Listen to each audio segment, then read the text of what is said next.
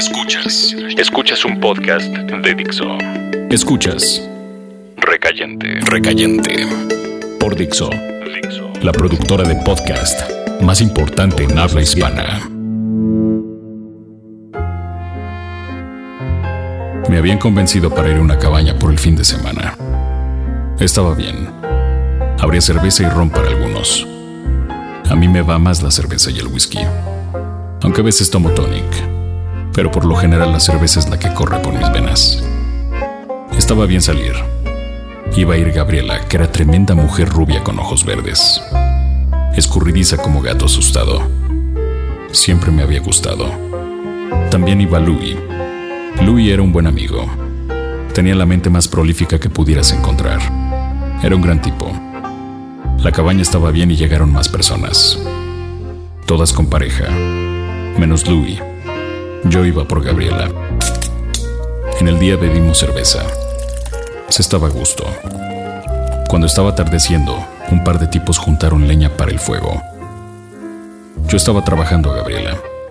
Estábamos sentados frente a una mesa. La noche comenzó a llegar arrastrándose por las hojas hasta que fue difícil ver más allá de la puerta pero ya habían prendido el fuego. Así que las sombras se revolcaban unas con otras sin conocerse. Uno de los encargados del fuego comenzó a jugar con el líquido flamable. Estaba lejos de las llamas. No constituía un problema. Iba pasando el tiempo y yo seguía platicando con Gabriela, que estaba en medio. Louis estaba al otro lado de ella. En algún momento puse mi mano en la pierna de Gabriela. No dijo nada así que avancé.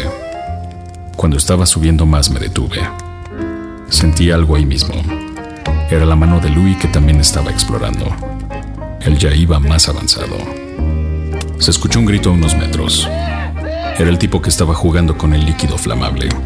Se le había derramado en una mano y estaba prendiéndose la mano completa.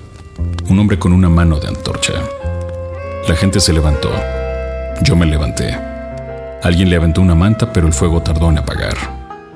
Cuando volteé de nuevo ya no estaba Louis ni Gabriela. Carajo, pensé. Tomé más cerveza y me fui a la recámara. Abrí la puerta. Gabriela estaba montando a Louis. Vi su espalda moverse frenéticamente. Cerré la puerta. Regresé a la sala. Todos estaban platicando con sus mujeres. Había perdido. Louis estaba probando el veneno de Gabriela. Yo estaba solo. Había más cerveza. Faltaban bastantes horas para regresar. Me senté a esperar con la espuma de la cerveza, que era la única que me hablaba. Cuando te toca estar con la suerte abajo, solo resta esperar a que suba. Siempre pasa. Es cuestión de tiempo. Dixo presentó Recayente. Recayentes son los escritos de Fernando Benavides, arroba mimoso1. En la voz de Federico del Moral, arroba F-del Moral.